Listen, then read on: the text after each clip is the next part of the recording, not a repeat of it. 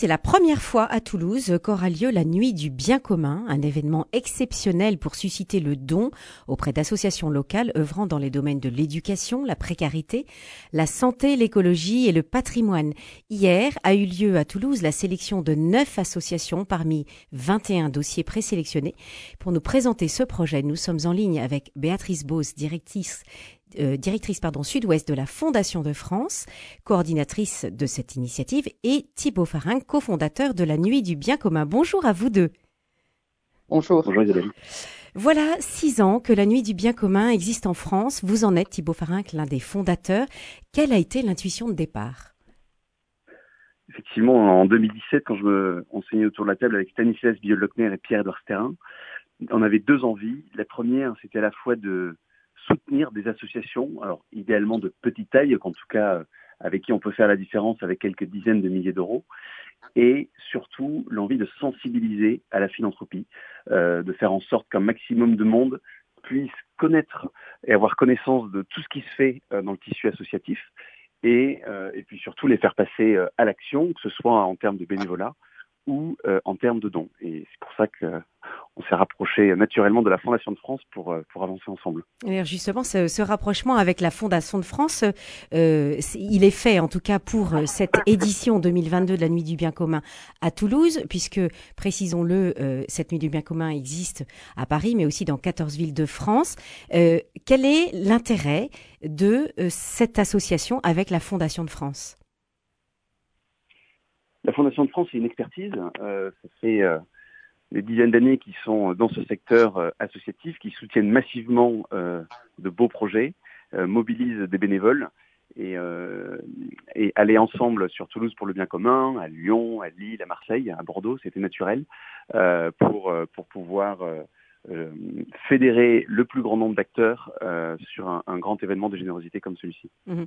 Et pour vous, Béatrice Bose, quel est, quel est l'intérêt pour de, à ce que la Fondation de France s'associe à la Nuit du bien commun euh, dans la région de la Haute-Garonne? Ce qui nous rejoint avec Obol, c'est justement la place de la philanthropie. On partage cette conviction qu'elle joue un rôle moteur justement pour contribuer à, construire un monde plus solidaire, plus durable. Donc, euh, on, partage ça. On a un savoir-faire, comme vient de le dire Thibault, euh, dans ce domaine de l'expertise des dossiers, dans la connaissance du secteur associatif euh, sur un territoire donné. Et, ils ont toute une partie d'ingénierie, de mise en place qui est assez, assez impressionnante. Et vraiment, j'invite vos, auditeurs à venir le, 12 décembre parce que c'est vraiment des soirées à la fois inédite, bien sûr, mais assez extraordinaire à vivre. Et euh, voilà, donc c'était la possibilité, avec euh, euh, des compétences diverses, d'organiser une, une belle soirée et de pouvoir mettre en avant des, des, associations qui font des choses vraiment sur le territoire, des associations de proximité au plus près euh, de la vie des gens. Oui, parce que la Fondation de France est, alors euh, n'a pas de bureau à Toulouse, mais en tout cas est en lien avec un certain nombre d'associations sur le territoire de la Haute-Garonne. Et vous me disiez aussi beaucoup de donateurs sont euh, sont présents dans cette dans cette région.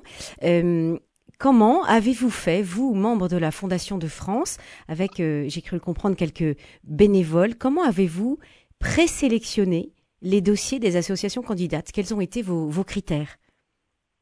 Alors, les critères, ils sont partagés avec Obol et le, premier. Euh, la première sélection de, enfin les 75 projets que nous avons reçus. Hein, oui, c'était au début 75 projets. Mmh voilà, c'est ça exactement, c'est un nombre assez considérable. Donc, euh, bah, effectivement, on met euh, notre, euh, notre machine en route mmh avec nos bénévoles qui sont plutôt des experts du secteur associatif et des sujets que les associations développent et en fonction de certains critères qui ne sont pas des critères enfermants, mais qui nous guident un peu dans la sélection, parce que c'est toujours très difficile hein, de sélectionner des, associations, parce qu'il n'y a pas de projets qui sont mieux que d'autres. On ne peut pas parler en ces termes. Donc, euh, bah, ils, ils, relisent les dossiers, ils font des recherches, et, et ensuite ils remplissent des, des, fiches projets de la même façon, avec, avec leur indication et leur, leur avis. Hein. Ça se fait très simplement sur un temps donné, mais et on l'a fait très consciencieusement pour les, pour les 75 projets qui nous ont été présentés. Est-ce que euh, dans ces, cette sélection, il y a une, une condition euh, budgétaire? Alors, la condition budgétaire, c'est euh, bien évidemment euh, en lien avec le, réalisme, mais euh, elle ne nous freine pas dans l'examen du projet. Mhm. Parce que ça, c'est toujours ensuite dans le cadre d'un dialogue et on a été amené à en, parler hier avec, euh, avec les porteurs de projets. Mais euh, les besoins des associations, euh, les besoins financiers arrivent peut-être dans un, dans un second temps parce qu'on a parfois des demandes qui sont excessivement faibles parce que les porteurs de projets se, se, restreignent en disant bon, on va pas beaucoup demander et d'autres qui sont objectivement très, très élevés. Donc, donc voilà, après, on, on entame un dialogue avec les porteurs de projets. Mais on est vraiment sur le sens, sur le, projet en lui-même davantage pour, euh, pour savoir euh, s'il est en capacité voilà, de, pouvoir euh, passer à une, une soirée comme la Toulouse pour le bien commun le 12 décembre. Alors nous, nous, nous en, parlerons un petit, peu plus, un petit peu plus loin dans cet entretien sur cette de cette fameuse soirée du 12 décembre. il y a donc eu 75 dossiers d'associations de Haute-Garonne que la Fondation de France a étudiés. Euh, il y a eu aussi, euh, Thibaut Farinck, une sélection qui a été faite en parallèle par euh, d'autres personnes de la région. Est-ce que vous pouvez nous en parler? Exactement, la Fondation de France nous a amené son expertise d'aide à la décision et ensuite l'ensemble de ces 75 dossiers ont été remis entre les mains du comité de soutien qui est en fait le comité de sélection des projets de Toulouse pour le bien commun. Il y a eu une première étape où pendant un mois, euh, l'ensemble de ses membres ont relu euh, les, les, projets. Alors, qui sont ces membres? C'est à la fois les, les mécènes et les soutiens principaux de la soirée, c'est à la fois les, les acteurs économiques, je pense à Safran, Enedis, Vinci Immobilier, des PME comme Apifruit. Donc vous voyez que c'est à la fois des, des, grandes PME toulousaines et puis un peu au-delà, on a Exco, l'expertise comptable, on a le, la compagnie régionale des commissaires aux comptes, euh, on a également le AGL Assurance, un établissement bancaire, Rothschild Martin Morel, tout ça pour dire que c'est très diversifié, en tout cas. C'est divers. On hmm. veut mettre autour de la table un maximum de personnes euh, qui sont intéressées par ces questions euh, d'intérêt général du bien commun pour pouvoir euh, mettre en avant ce qu'il y a de mieux et ce qui se fait de mieux et de plus beau euh, sur sur la sur le département. Et donc ces personnes-là, c'est du temps. Hein, ils ont pris sur leur soirée, très souvent sur leur week-end pour relire ces dossiers. Et on s'est tous retrouvés hier euh, avec Béatrice euh, à Toulouse, hier matin. On a entendu les 21 dossiers les mieux notés. Et là, euh, au-delà du, on va dire, du papier, on a pu les voir, les rencontrer, discuter avec eux. Ils nous ont éclairés sur leur projet. Il faut savoir que la plupart du temps, dans le milieu associatif, quand on dépose un dossier pour obtenir de l'argent, c'est souvent sur un dossier papier. Et ils ont rarement l'occasion de pouvoir venir défendre leur projet mettre un petit peu leur trip sur la table pour, euh, pour nous expliquer euh, ce qui les animait. Et là, ça a été le cas hier matin.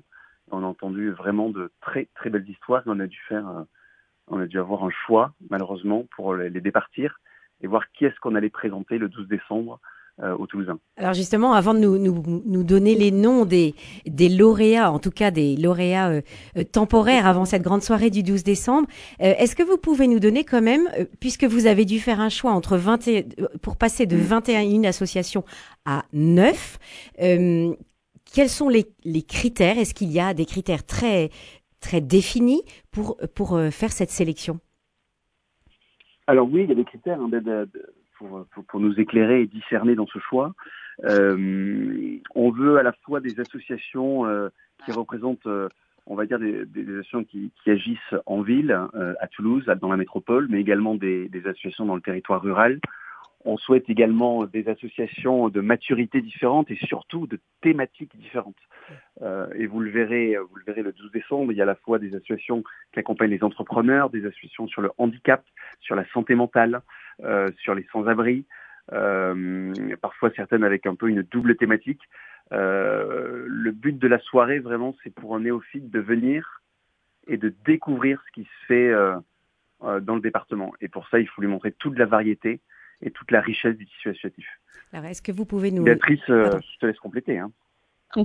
non, non, mais c'est tout à fait ça. Et on a, euh, une belle variété de, projets. C'est la règle du jeu. On rencontre des personnes. Donc, comme dit, euh, Thibault, ça change tout. Hein.